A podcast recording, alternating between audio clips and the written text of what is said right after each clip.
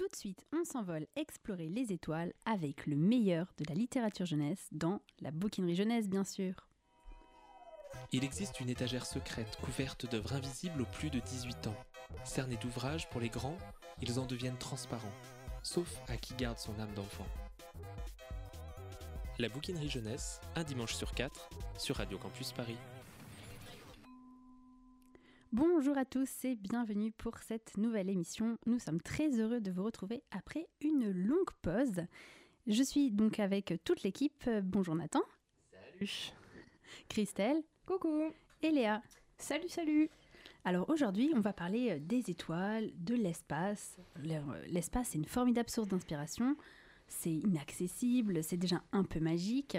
Déjà, vous savez que quand on regarde le ciel nocturne, bah, on regarde en fait dans le passé.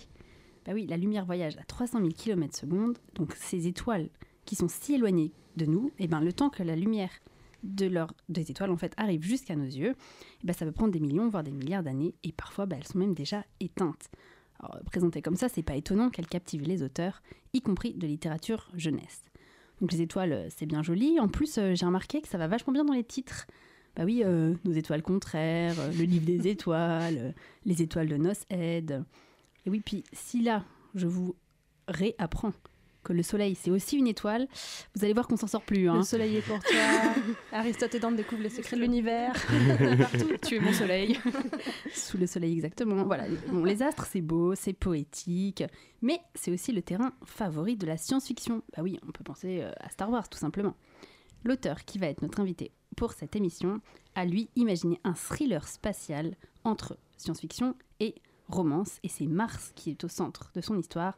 Je parle de Victor Dixon. Oui, Nathan et moi sommes allés le rencontrer à l'occasion du Salon du Livre et de la Presse Jeunesse pour notamment discuter de sa saga Phobos. D'ailleurs, Christelle, je ne sais pas si tu te souviens, mais tu avais chroniqué Très. Phobos.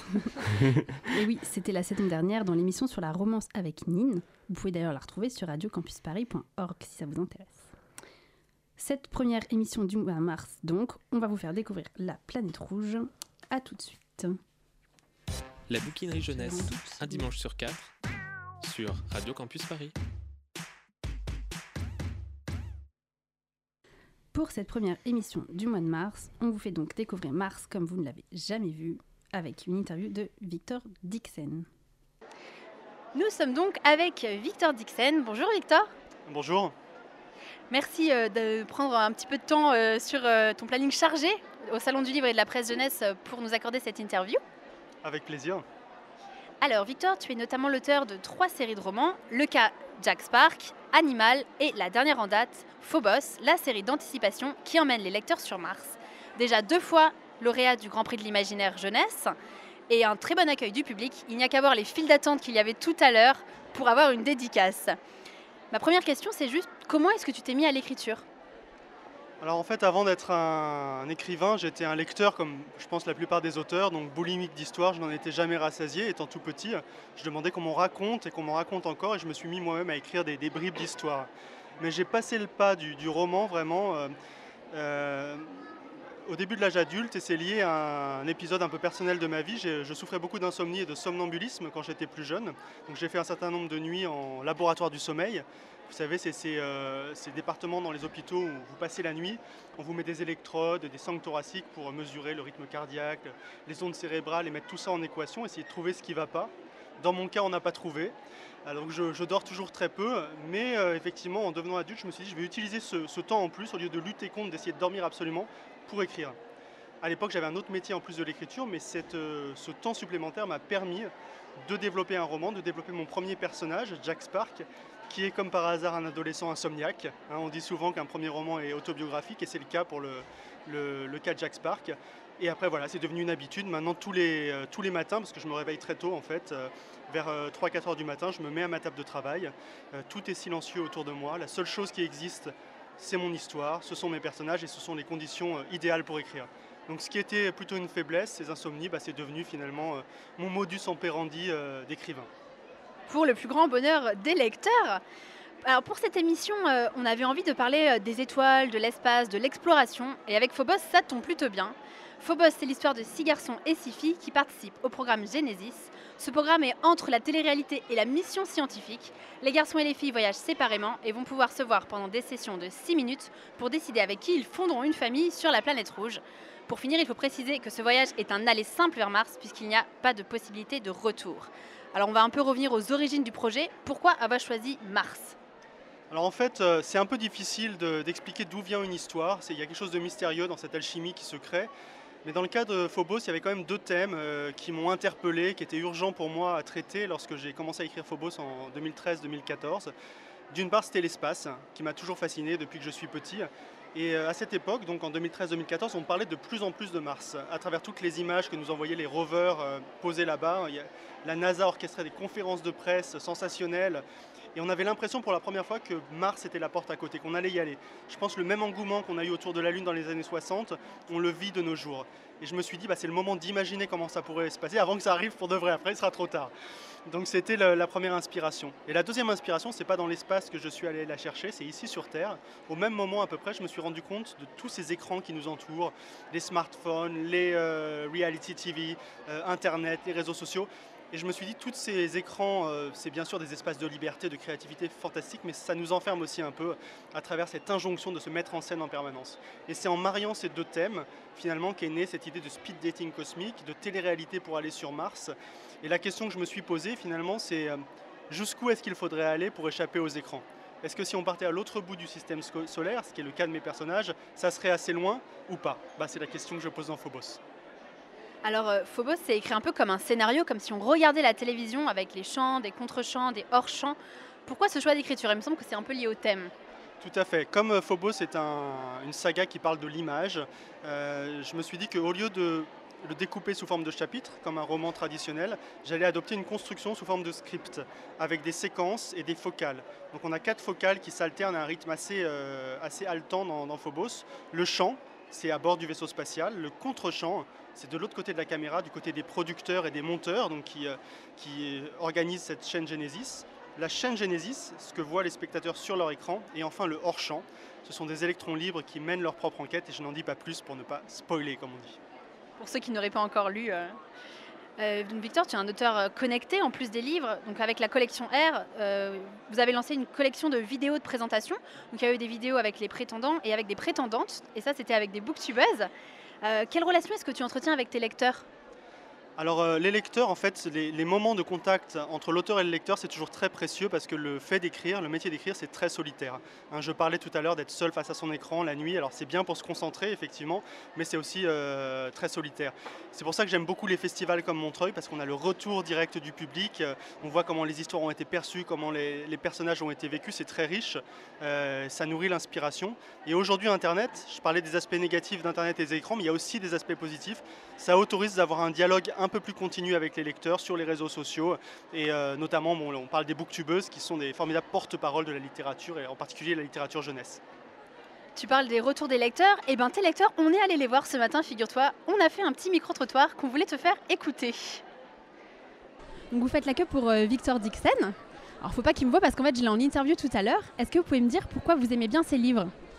Bah, déjà, il y a beaucoup de suspense. On est, euh, on est directement plongé dans l'histoire et on a tout de suite envie de savoir ce qui se passe euh, euh, après. Et puis, c'est très bien écrit aussi. Donc, Bah moi j'adore donc déjà l'action, l'histoire, les personnages ils sont hyper attachants. Enfin même ceux qu'on n'aimait pas au début, à la fin on les adore et c'est trop dur de les quitter. Donc enfin c'est tout le monde et tous les personnages et la totalité du livre qu'on adore. Enfin vraiment y a chaque détail c'est important.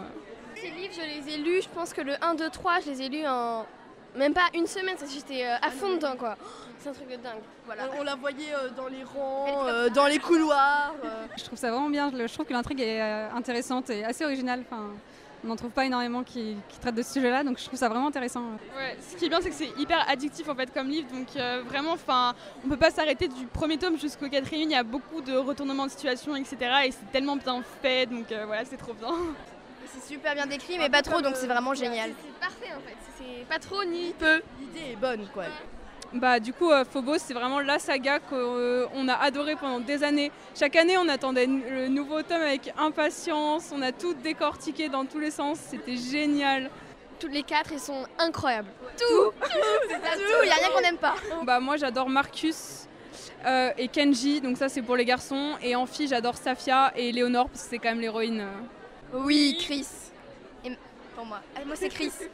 ouais, mais après c'est Marcus. Ouais, et Alexei aussi. non, ah non, je l'aime pas. Moi c'est Marcus et euh, Mozart. J'adore. Ils sont trop bien. Moi j'adore Safia. Je sais pas pourquoi elle me... Je sais pas, j'aime bien. Bah, en garçon, Marcus aussi, c'est vraiment le, le meilleur. Et euh, en fille, euh, Safia et ouais, Léonore aussi, parce que c'est l'héroïne quand même. On est vraiment fan et on le remercie qu'il est.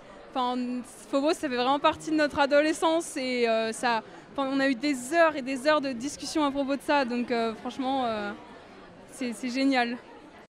Waouh Euh, Bravo, hein, franchement ça fait hyper plaisir c'est un peu un condensé de, tout ce que j'ai vu, tout ce qu'on m'a dit pendant ces, ces deux jours déjà de festival. Donc ça fait tellement plaisir de sentir que ces personnages ont été vivants et réels pour euh, autant de lecteurs, euh, autant qu'ils l'ont été pour moi. Euh, c'est euh, voilà, pour ça que j'aime autant ces, ces salons. Et les, les lecteurs disaient effectivement qu'ils ont été sensibles aux multiples facettes des personnages. Le fait qu'ils ne soient pas monolithiques, mais qu'ils changent, qu'ils révèlent des aspects mystérieux, cachés, des choses qu'ils voulaient peut-être refouler. Et en fait, c'est quelque chose qui me passionne dans le roman en général. Et dans une saga comme euh, Phobos, qui est au long cours, avec de, nombreuses, euh, de nombreux tomes, beaucoup de pages, ça autorise justement ce type d'exploration, de tourner autour des personnages, de les découvrir progressivement, de les faire évoluer, les, les confronter à différentes situations. J'ai l'impression d'avoir appris à les connaître en écrivant Phobos, et, les lecteurs aussi, j'ai l'impression d'après ce qu'ils m'en disent, donc c'est euh, c'est très gratifiant. Oui, il y en a qui disent celui-là, je l'aimais pas au début, et puis finalement, maintenant, je l'aime bien. c'est ça. Oui, mais j'ai envie de dire, c'est comme dans la vraie vie en fait. On n'est pas euh, tout noir, tout blanc, on a, on plein de facettes, on a des bons aspects, d'autres moins bons. On compose avec ça, comme on peut, euh, en fonction des situations. On parlait des personnages, donc euh, c'est vrai qu'il y en a pas mal dans Phobos. Déjà, il y a les 12 prétendants, puis après, il y en a encore d'autres qui arrivent, il y a plusieurs points de vue. Comment est-ce que tu crées tous ces personnages différents et est-ce qu'il y en a un auquel tu t'identifies plus? En fait, quand j'écris, je suis un peu dans un état euh, entre guillemets médiumnique où je n'existe plus en tant que moi, j'ai plus d'ego, je suis complètement dans mon histoire et dans mes personnages. Donc je m'identifie pas à un en particulier. Alors peut-être dans Phobos en particulier, j'ai été plus proche de Léonore parce que c'est le seul personnage pour qui j'utilise la première personne. Mais euh, j'ai essayé de mettre comme un coup de projecteur sur tous les autres personnages et les personnages secondaires, une fois encore ce qu'une saga autorise parce qu'on a le- l'ampleur pour, pour le faire. Euh, la manière dont je les crée maintenant, euh, il y a une part instinctive, il y a une part raisonnée.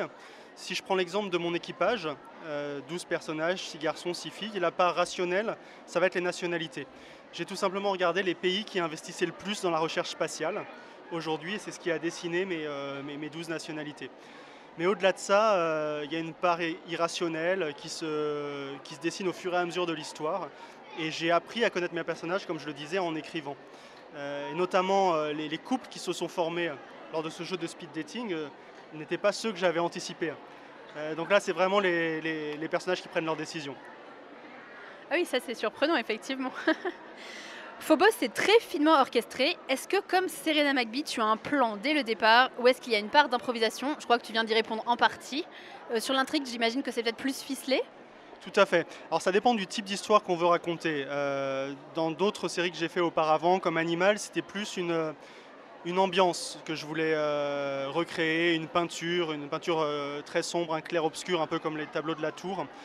Alors que dans Phobos, c'était vraiment euh, de manière très assumée un thriller avec ce découpage haletant, comme je le disais, sous forme de script, qui a demandé beaucoup de préparation en termes d'intrigue au préalable, avant de poser le premier mot de la première ligne. Néanmoins, la partie euh, qu'on ne peut pas contrôler dans un roman, euh, ce sont les personnages. Parce qu'à partir du moment où ils s'incarnent, euh, où ils commencent vraiment à vivre, à échanger, forcément, ils nous échappent. Enfin, moi, c'est l'expérience que j'ai en tant qu'auteur sur tous les romans que j'ai écrits. Et là, il y, y a un risque, quelque chose d'ailleurs qui est un peu flippant parfois, parce que moi, je sais où je veux aller et les personnages ne veulent pas forcément aller dans la même direction. Donc, ça m'échappe à un moment donné, je doute. Et dans ces moments-là, ça, c'est l'expérience qui parle. Euh, il faut faire confiance aux personnages. Il, ne faut pas hésiter à, sortir de, la trame qu'on avait prévue au départ et suivre les personnages, leur logique, leurs désirs, leurs motivations. Et c'est ça qui, sonnera juste au final. Alors, on parlait tout à l'heure euh, du cas euh, Jack Spark, mais c'est vrai que la nuit a un rôle euh, important dans ton œuvre, donc que ce soit les créatures de l'ombre dans tes précédents romans ou même euh, la nuit de l'espace dans Phobos. Donc, on a un petit peu parlé au départ, mais qu'est-ce que la nuit ça représente pour toi? Bah, la nuit, c'est déjà mon, espace de création, hein, c'est le moment euh, où j'écris principalement. Euh, c'est peut-être pour ça que ça se ressent dans mes romans. Il y a souvent des, ambiances nocturnes. Dans Jack Spark, dans Animal, j'en parlais tout à l'heure, et bien sûr dans le, vide cosmique euh, de Phobos. J'ai l'impression que la, nuit, c'est un peu, un- ça va être un oxymore de dire ça, mais la nuit, c'est une page blanche. C'est-à-dire qu'on peut y projeter plein de choses. Déjà, les, les dormeurs, ils projettent leurs rêves, c'est le moment où on rêve. Et ceux qui restent éveillés, eh ben, soit ce sont des lecteurs dans leur lit qui partent dans, dans des histoires, euh, ou des écrivains qui, euh, qui en inventent. Petite question pour finir, euh, mais bon, je pense que c'est juste pour essayer. Est-ce qu'on peut en savoir un peu plus sur la suite? Il y a un, un projet de film pour Phobos, les prochains projets d'écriture? Alors, beaucoup ont essayé avant et beaucoup s'y sont cassés les dents et je n'ai pas encore assez bu pour euh, lâcher des informations que je n'ai pas prévu de- de révéler. Alors en ce qui concerne les adaptations, il y a un projet effectivement audiovisuel, mais ces choses-là prennent beaucoup de temps. Alors je ne sais pas si ça se fera, dans quelles conditions, dans quel délai, je croise les doigts. Euh, en tout cas, il y a eu des intérêts qui se sont manifestés. Il y a également un projet la plus récente d'adaptation sous forme de comics euh, qui semble très prometteur. Euh, et c'est vrai que ça s'y prêterait pas mal avec ce découpement technique qui ressemble déjà un peu à un storyboard. Donc ça c'est pour la, la question, la réponse à la question sur l'adaptation. Il y avait une deuxième question sur des projets futurs. Alors il se trouve que j'ai terminé d'écrire le tome 4 de Phobos il y a déjà deux ans. Après il y a eu le, le temps de publication. Pendant ces deux ans je n'ai pas fait que dormir, je dors peu, j'ai écrit. Et effectivement il y aura des nouveautés, sans doute même deux nouveautés en 2019, mais je n'en dis pas plus pour l'instant. Super, ça approche alors, génial. Eh bien, merci beaucoup, euh, Victor. Tu restes encore avec nous, puisqu'on va une deuxième partie euh, d'interview qui arrive. Euh, À tout de suite. Merci à Victor Dixon de, de nous avoir accordé cette interview et merci à tous les lecteurs qui ont répondu à nos questions dans la file d'attente du Salon du Livre. Avant de retrouver donc Victor Dixon tout à l'heure, nous allons parler de la science-fiction, mais qui passe à la fiction et l'inverse, disons de la science et de la fiction, avec Léa. Tout à fait, je vais vous parler de la bande dessinée euh, dans la combi de Thomas Pesquet. Euh, voilà. Alors, votre dernier mioche vous rebat peut-être les oreilles avec les fusées. Votre ado est super balèze en maths et a besoin de se trouver une vocation. Et vous, vous vous êtes peut-être toujours demandé comment on faisait pipi en apesanteur. Eh bien, n'attendez plus et offrez-leur, offrez-vous, dans la combi de Thomas Pesquet, une BD documentaire à la fois drôle et savante qui a été publiée aux éditions d'Argo. Ce documentaire, pensé et dessiné par la sémillante Marion Montaigne, qui est une pointure française de la vulgarisation scientifique en BD, revient entre autres sur les six mois que le spationaute français a passé dans la Station spatiale internationale. Ah Léa Thomas Pesquet, tu me connais. Rien que d'entendre son nom, j'ai des étoiles plein les yeux. Moi aussi Laetitia, car, comme nous, et à moins d'avoir vécu dans une grotte ces dix dernières années, vous savez qui est Thomas Pesquet autrement appelé l'homme idéal. C'est un beau gosse ultime. Bah oui, il faut bien assurer la com. hein. Il est incroyablement intelligent, capable de changer un système de refroidissement dans le vide sidéral au débeauté. Il est super baraqué, il faut gérer les 50 kilos de la combi. Et enfin, c'est un top Instagrammeur, l'âme de poète en supplément. Mais comme le dit la citation en exergue de notre ouvrage, 1% d'une carrière de spationaute se déroule dans l'espace et 0,1% dans la fameuse combinaison blanche. La vraie question est donc, mais que font-ils tous les 99% du temps?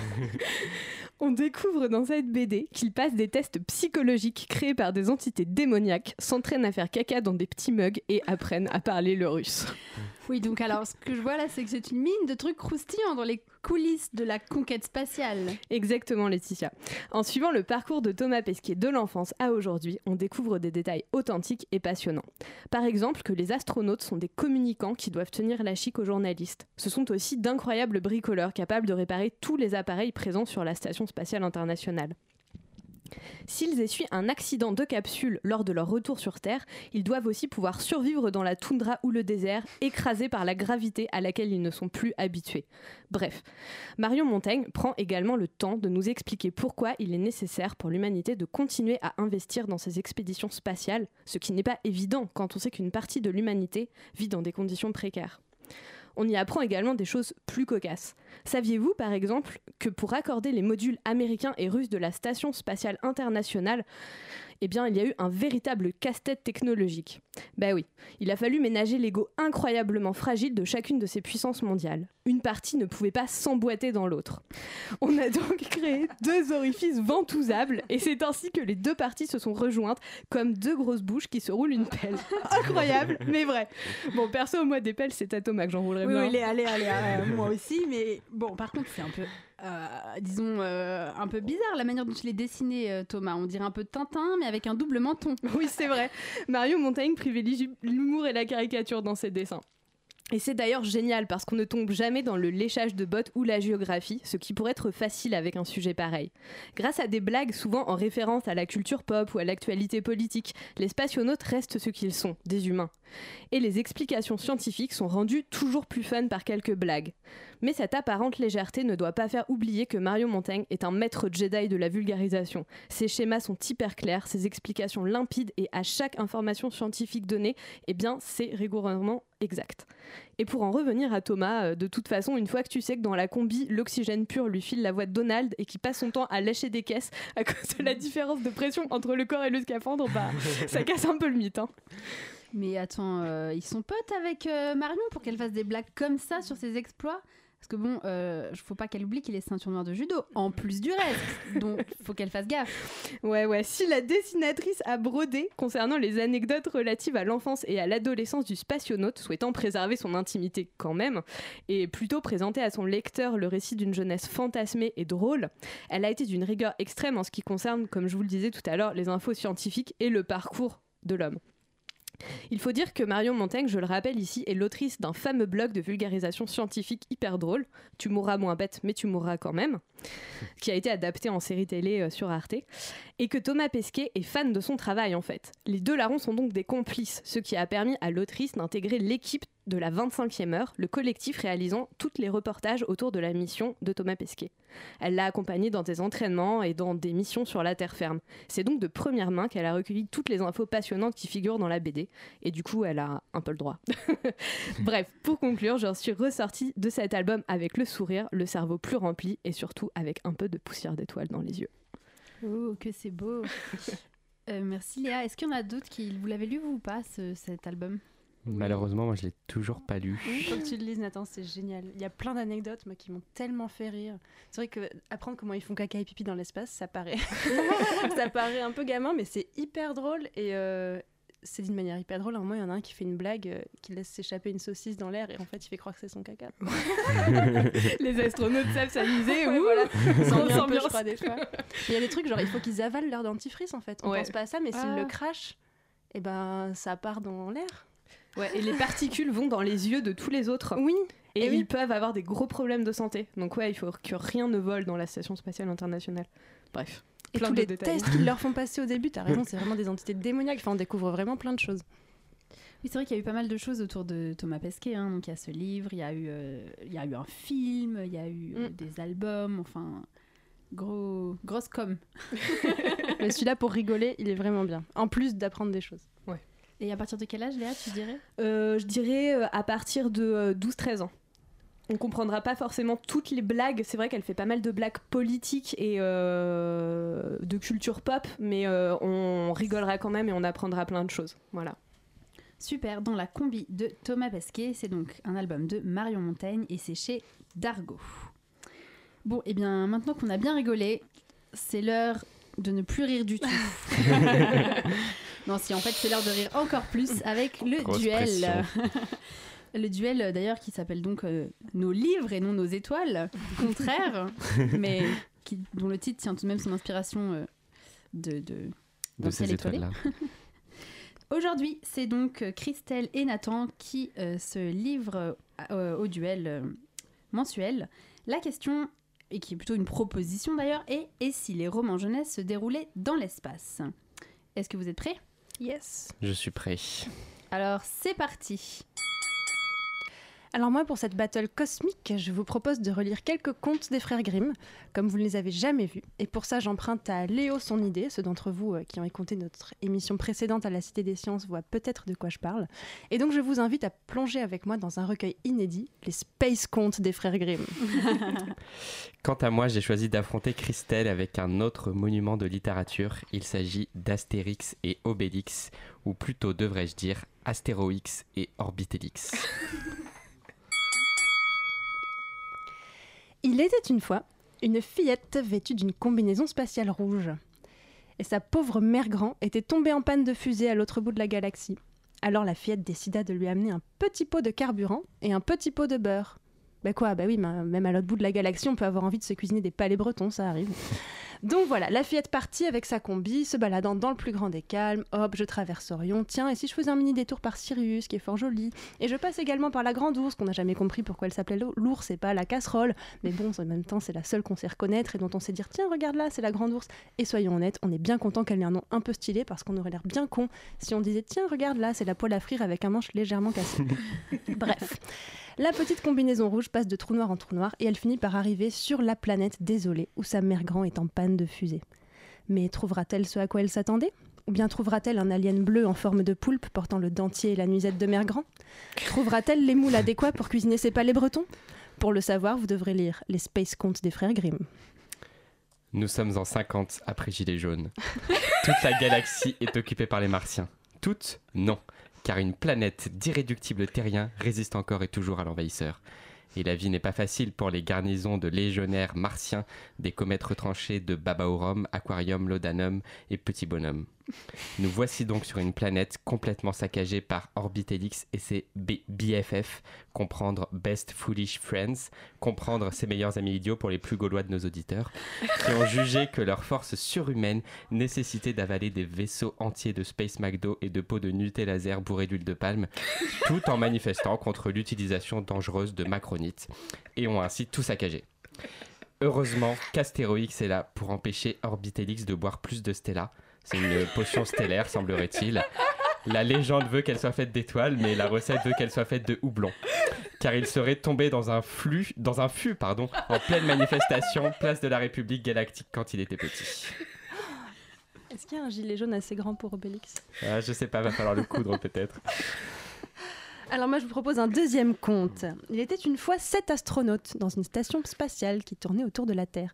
Et cet astronaute était nain car l'Agence spatiale européenne n'avait plus de budget et avait dû fabriquer un tout petit satellite. Ils réalisaient leurs petites expériences dans leurs petits tubes à essai et notaient leurs résultats d'importance minime sur de minuscules bloc-notes.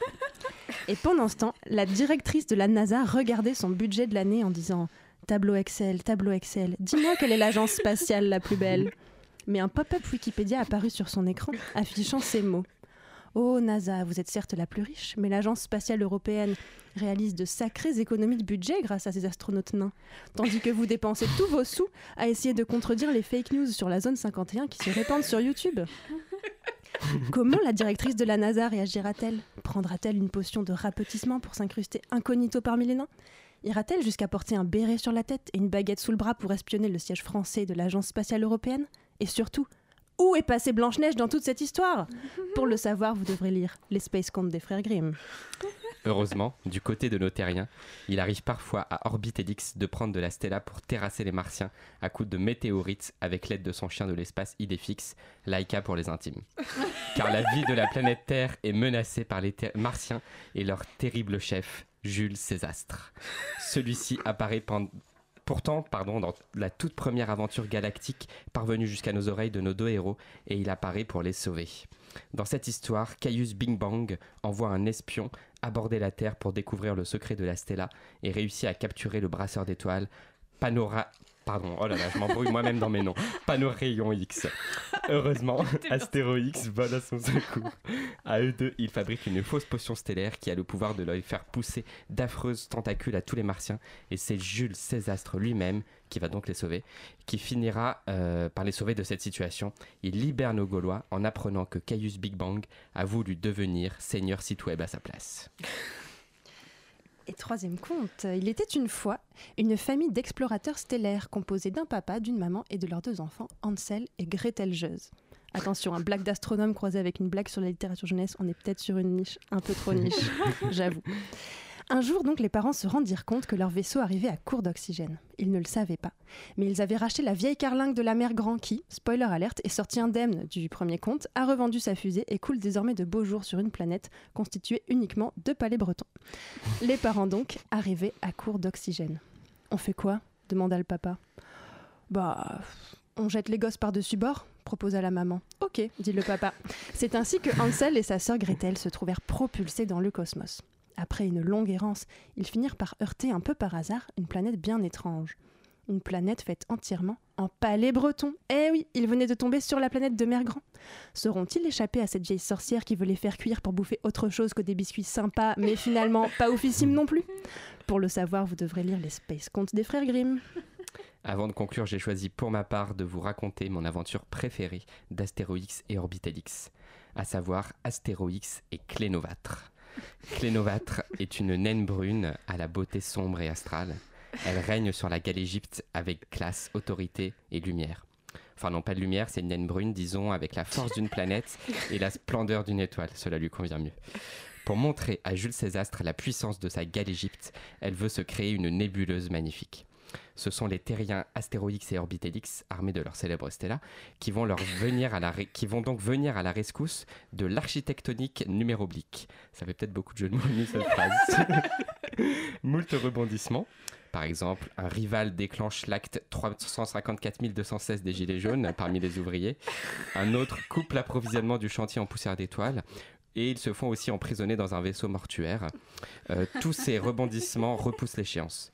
Le projet est quasiment anéanti quand Césastre envoie finalement ses martiens détruire la nébuleuse en création et que le chantier menace ainsi de se transformer en trou noir lors d'une affreuse guerre. Heureusement, grâce à notre cher Idéfix ou Laika, Clénovatre est prévenu, la guerre des étoiles interrompue et la nébuleuse est sauvée. Ah, merci Nathan. Alors moi de mon côté, j'espère que mon petit florilège de contes à la sauce gala- galactique vous a plu. Mais c'était qu'un avant-goût, hein, il n'y en avait que trois. Euh, si vous voulez découvrir comment le joueur de flûte de Hamelin a fait disparaître dans un trou noir tous les déchets spatiaux qui traînent dans le ciel, ou encore comment le prince de Cendrillon a dû visiter 142 planètes et se confronter à des extraterrestres qui ne possédaient même pas de pieds pour retrouver sa princesse, et encore bien d'autres aventures cosmiques, vous devrez lire les Space Contes des frères Grimm. Et les aventures d'Astéroïx et Orbitelix sont encore nombreuses, mais je pourrais pas toutes les raconter. J'aurais bien voulu finir ce combat sur un petit intermède musical, mais mon barde stellaire, Assurance, Assurance Trou de Verre, a vu ses instruments saccagés par une comète lors de son transfert entre la nouvelle galaxie Égypte et la Terre par une manifestation inopinée, l'acte 350 217 si vous suivez bien, qui bloque la circulation sur la Voie lactée. Eh bien, eh bien, merci beaucoup à tous les deux. Euh, du coup, aujourd'hui, je vais devoir euh, laisser mon vote à Léa euh, parce que, eh bien, nous n'avons pas d'invité en plateau puisque l'interview a été enregistrée. Du coup, Léa, c'est toi qui vas voter. Mais, Quelle pression. je tiens à dire que vous êtes parti très loin, Non, à l'autre bout de la galaxie. Je crois qu'on était tous les deux un peu fatigués. On n'arrêtait plus, euh, plus les néologismes. Les jeux de mots, là, je pense Et- que ouais. on s'est un peu déchiré. Ah, c'était waouh, je suis impressionnée par votre imagination. Je pense que Christelle va pouvoir écrire un recueil de nouvelles. On attend ça. Et Nathan une série télé, donc euh, voilà. Léa Euh, bah, c'est très difficile parce que euh, j'ai.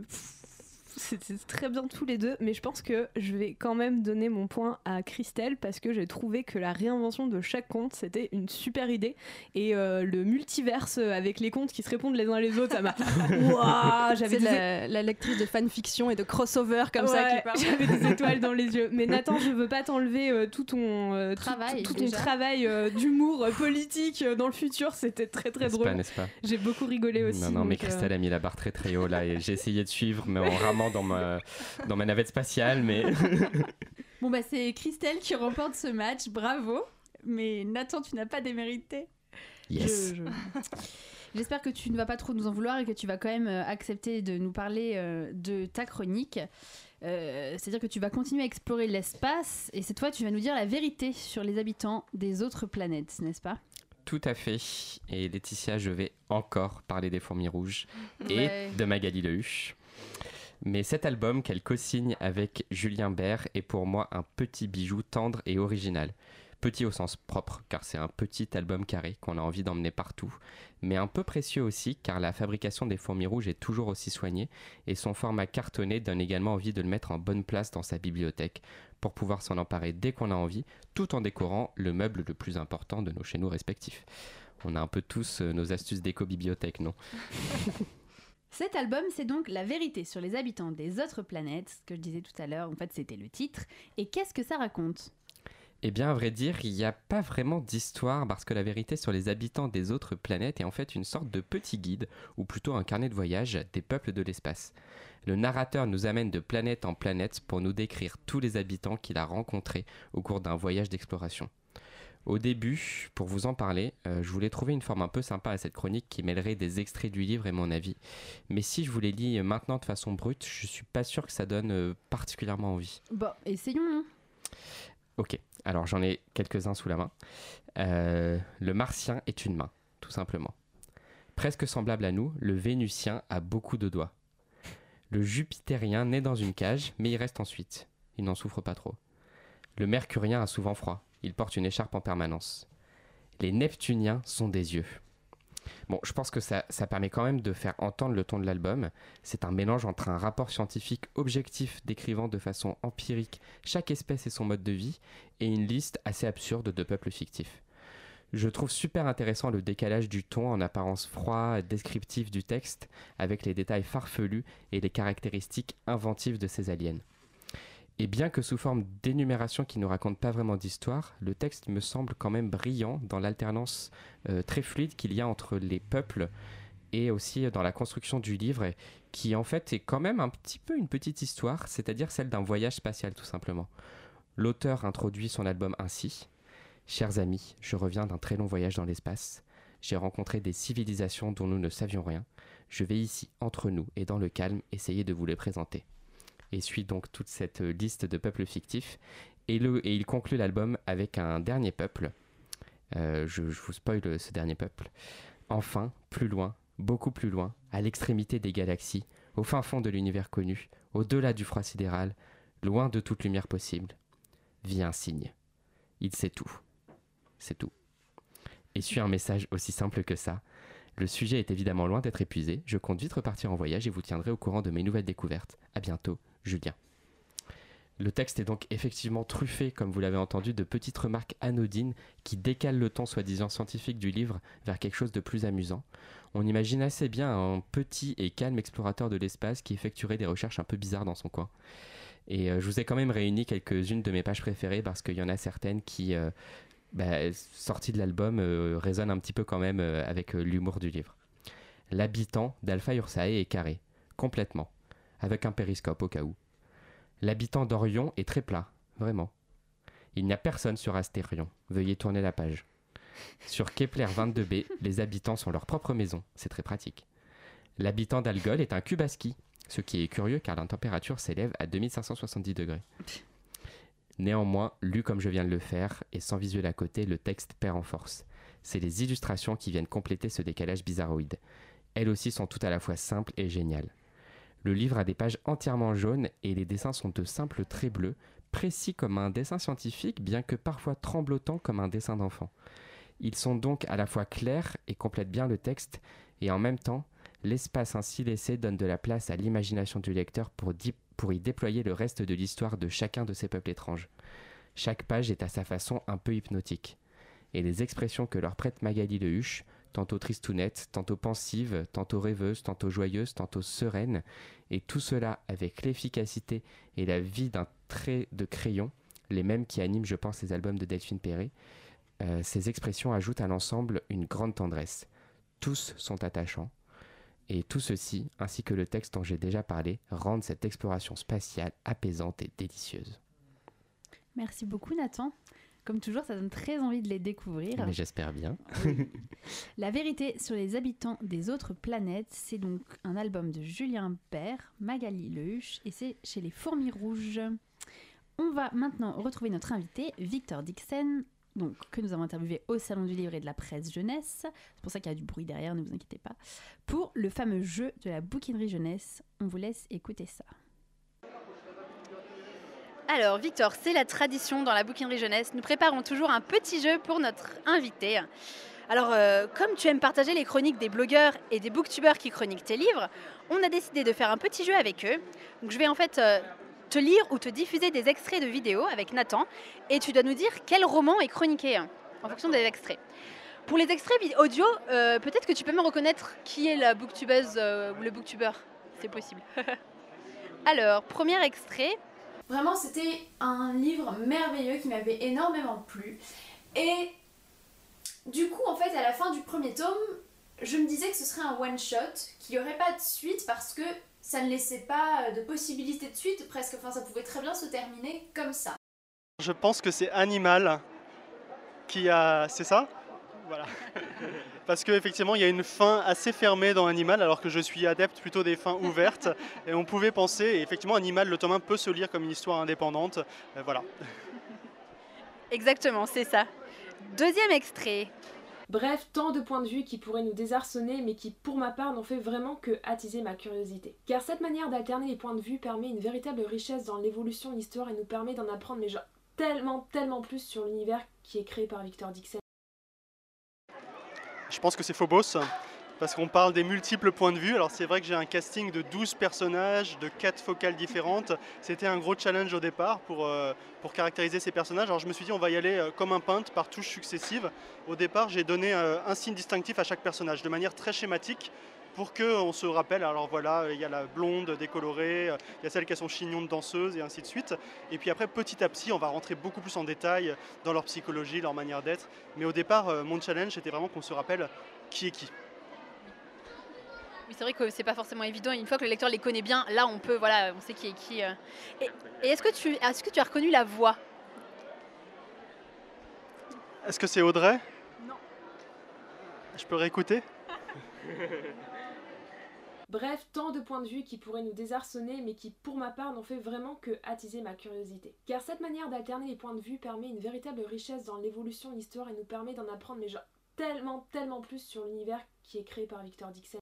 C'est Nine. Exactement. Euh, troisième extrait.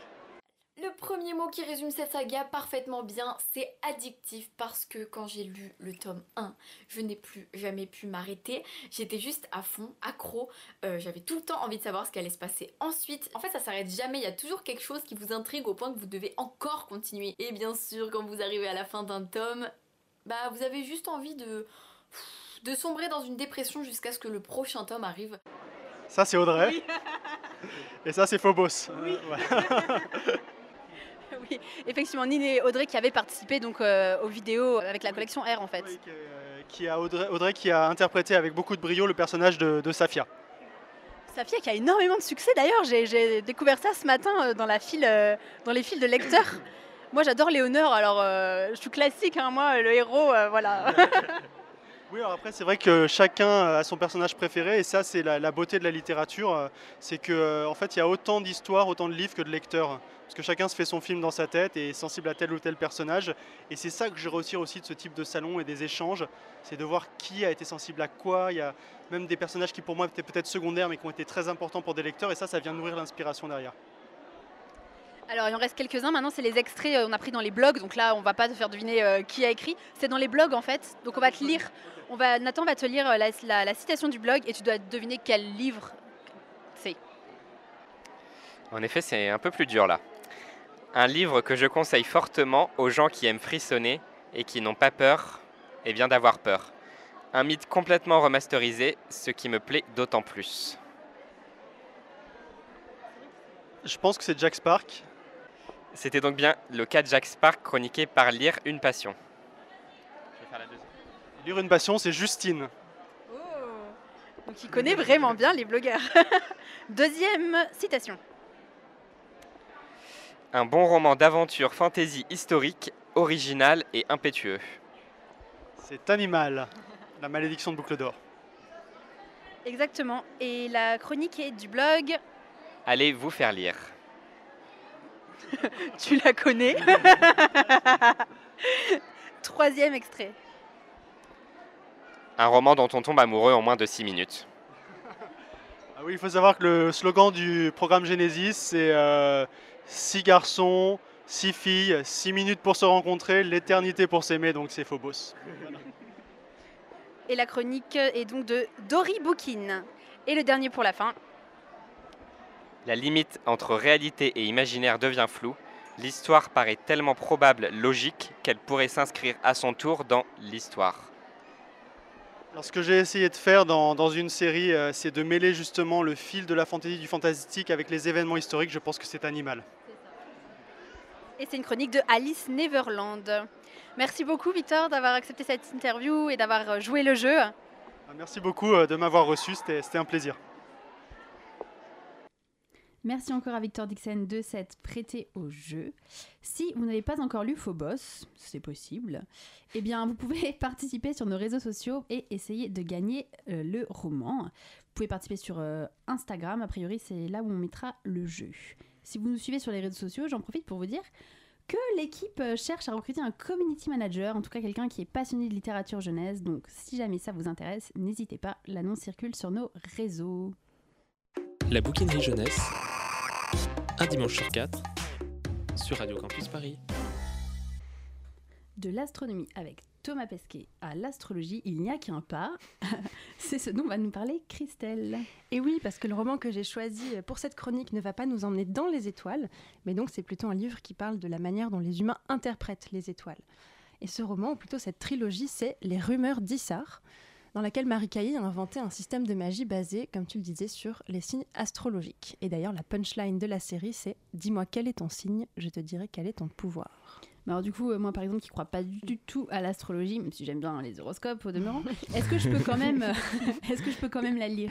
Alors oui, moi non plus, je suis pas du tout fan d'astrologie, encore moins d'horoscope, mais j'ai beaucoup aimé ce livre parce que ça reste voilà de la fantaisie. On n'est pas du tout dans la promotion d'un système de croyances très loin de là. Euh, voilà, c'est vraiment juste une base pour inventer un univers à part entière.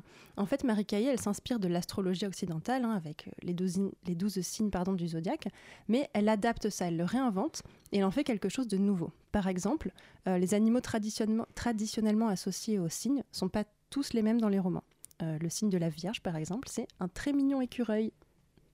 Et qu'est-ce qu'elle raconte cette trilogie? Alors, je vais essayer de résumer le premier tome de mon mieux, parce que même si c'est très simple à lire, en fait, il y a beaucoup de choses à dire. Alors l'histoire se passe dans les royaumes d'Issar, comme le titre l'indique. Pour planter le décor en trois mots, on est plus ou moins dans un paysage du genre des mille et une nuits. Et dans ces royaumes, tout le monde possède un peu de magie, qui est, comme je le disais, liée au signe astrologique de chacun. Donc si vous avez un signe de l'eau, genre poisson ou cancer, vous aurez un pouvoir lié à l'eau. Mais de temps en temps, très rarement, il arrive que quelqu'un ait une magie tellement puissante qu'il ne peut pas la supporter tout seul. Et dans ces cas-là, votre magie s'incarne dans un animal mythique avec lequel vous êtes lié à vie, euh, qui est comme une partie de vous-même. Donc en général, c'est de grands animaux majestueux. Et ces gens-là, il y en a vraiment très très peu, on les appelle les gardiens. Et l'animal qui est issu de leur magie s'appelle l'ange. Vous avez compris, ce sont des anges gardiens. et donc ce sont des gens euh, qui sont très puissants, très célèbres et surtout respectés, voire vénérés dans tous les royaumes. Et voilà pour le cadre. Alors pour l'histoire, très rapidement, au début du roman, on rencontre le jeune Edjan, qui a 16 ans et qui est un vendeur de tapis volants euh, très discret. Mais Edjan a un secret, il fait partie des gardiens. Et en fait, il cache son ange, qui n'a rien de majestueux, mais je vous laisse découvrir de quoi il s'agit, dans son arrière-boutique. Et vous vous en doutez, le secret va vite être mis en danger et les entraîner dans des aventures inattendues.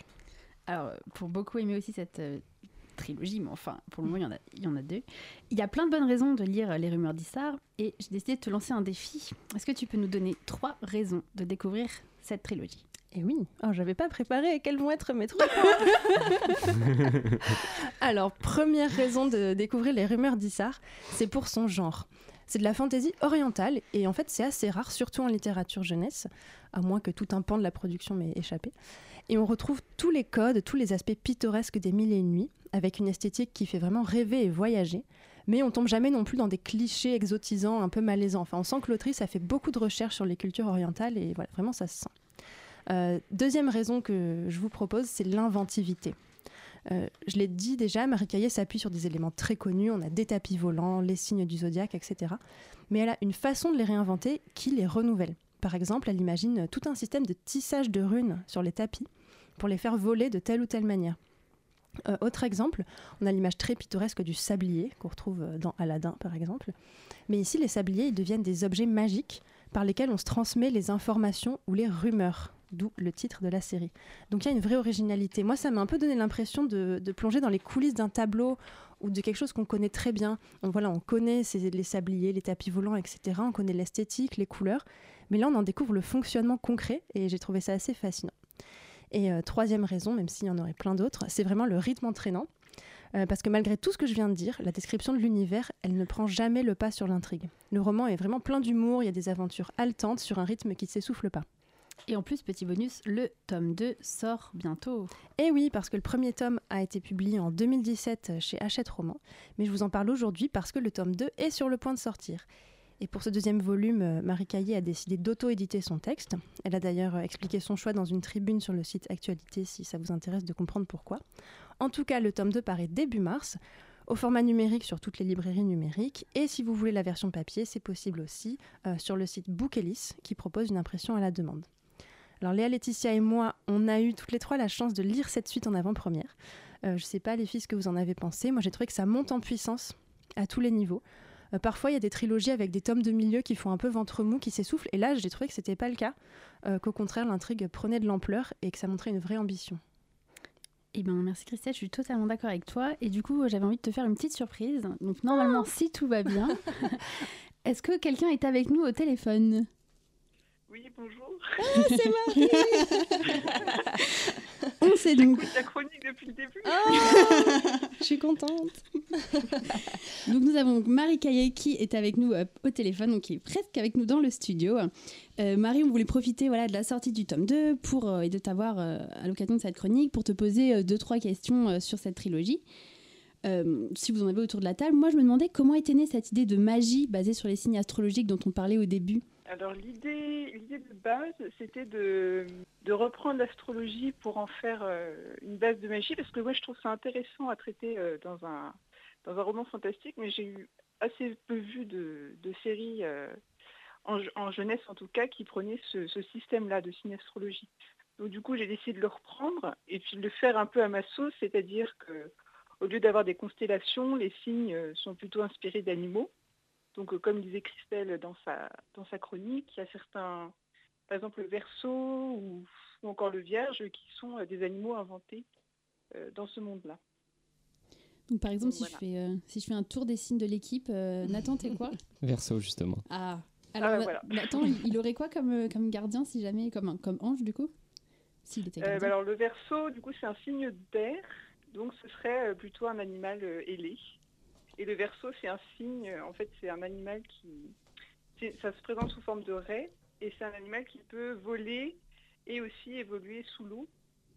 Voilà, c'est une raie euh, Stylé, hein. en l'oxygène sous l'eau. Voilà, c'est un peu compliqué, mais euh, et on le voit, on le voit dans le tome de ce, cet animal-là. Eh ben, je vais courir lire les deux premiers alors. Christelle, toi, c'est quoi ton signe? Euh, selon les écoles, ça peut être lion ou cancer, mais je préfère cancer. Ah, c'est le signe de Shanice. Ouais, c'est le signe d'un des personnages de la série. Oui, c'est un personnage qui prend de l'importance dans le tome 2 d'ailleurs, et qui effectivement est cancer. Et c'est stylé. euh, Et, voilà, et le cancer c'est un signe qui est très intéressant je trouve, parce que c'est un signe qui est tout en nuances. Pas Et, comme voilà. Christelle, quoi. non, je plaisante. Tout à fait comme Christelle. Ouais, et moi, euh, mon signe, c'est euh, le signe de l'autre héros de la série. vierge. Euh, et oui, moi, je suis vierge comme Edjan. et du coup, mon signe, c'est l'écureuil. Voilà, tu as un petit écureuil euh, qui creuse des tunnels. Du coup, Marie, je me demandais aussi comment est né euh, le duo des héros, donc, euh, que Christelle a rapidement évoqué tout à l'heure, Kez et, et Jan. Donc, euh, le gardien et son ange un peu différent des autres. Un peu ridicule. un peu outsider, on peut le dire. C'est de base, en fait, ces deux personnages qui vont rester ensemble tout au long de la trilogie, qui sont un peu euh, condamnés à être l'un avec l'autre. Et du coup, moi, ce qui m'intéressait avec ce duo-là, c'était d'en faire un, un duo où il y a une vraie dynamique. C'est-à-dire que au début, ils sont vraiment forcés d'être l'un avec l'autre, et ils le subissent vraiment tous les deux. Et en fait, ils apprennent euh, petit à petit à, à se connaître, à interagir à évoluer l'un avec l'autre, tout en étant très différents l'un de l'autre. Et Jan est plutôt un personnage très euh, en retrait, et Kez, c'est plutôt euh, celui qui va lui dire ses quatre vérités pour le faire un peu progresser. Donc voilà, c'est ça fonctionne un peu sur cette euh, tension-là. Et euh, Christelle, elle parlait euh, dans sa chronique de hum, fantaisie orientale. Toi, c'est un genre dont, tu es familière? J'avais fait un, un mémoire, c'était en Master 1, sur les sagas de fantasy qui s'inspiraient de cultures particulières et j'avais lu Le Digue Terre plate, qui est un gros gros roman de fantasy orientale de Tanis Lee, donc qui est assez connu en fantasy, euh, en fantasy générale. Mais sinon, non, je n'ai pas lu tant que ça. Je ne sais pas s'il y en a tellement non plus. Mais bon, voilà, en tout cas, j'en ai vu, euh, j'ai vu au moins celui-là qui est vraiment un pilier euh, du genre. Et Marie, pour finir, avant de, avant de conclure cette émission, est-ce que tu peux nous dire rapidement à quoi on peut s'attendre pour le second tome qui sort donc ce mois-ci? Donc on retrouve euh, nos trois personnages principaux, donc il y a Kez et Jan et il y a la voleuse Shael, qui viennent de finir euh, leur mission du tome 1, donc il s'est pas vraiment passé comme, euh, prévu, comme ils pouvaient s'y attendre. voilà, je vais pas spoiler. Et qui a des répercussions sur le tome 2, puisqu'en fait la maison, la guilde euh, qu'ils servent, va les envoyer euh, dans un autre royaume pour un peu se débarrasser d'eux, parce qu'ils commencent à être un peu, un peu encombrants, et va un peu leur donner une mission impossible. Il faut qu'ils aillent euh, conclure une alliance avec la reine de ce royaume-là, sachant que l'ange gardien qui la garde, c'est le scorpion, et que c'est l'un des plus redoutables euh, de tous ceux qui existent. Ça s'appelle Le Jugement des Sabliers, donc ce tome 2. Eh bien, on attend ça avec hâte. Enfin, nous, on l'a lu, mais On a hâte que d'autres le découvrent pour en parler. Merci beaucoup, Marie, d'avoir été avec nous. Et ben, merci beaucoup à vous, en tout cas. Merci, bonne soirée. Salut Bonne Marie. Salut. Les rumeurs d'Issard, le jugement des sabliers, donc de Marie Caillé, ça va paraître début mars. Et ben voilà, est-ce que ma surprise vous a plu? Oui. C'était une vraie surprise, pas comme les trois points de Christelle. Et ben merci beaucoup euh, à tous de m'avoir aidé à préparer cette émission. Merci à Victor Dixon d'avoir répondu à nos questions, à tous les lecteurs qu'on a embêtés au Salon du Livre et de la presse jeunesse. Merci à Marie Caillé pour son intervention. Et donc euh, pour conclure, une petite citation, elle vient d'un bouquin qui s'appelle Le Soleil est pour toi de Jean Di- Nelson. Et c'est un petit dialogue que je vous fais rapidement. Qu'est-ce qu'on cherche? Les débris de l'espace, me rétorque-t-il comme une évidence? Le ciel nous tombe dessus en permanence, tout le temps. Tu verras. Les gens ne sont même pas au courant.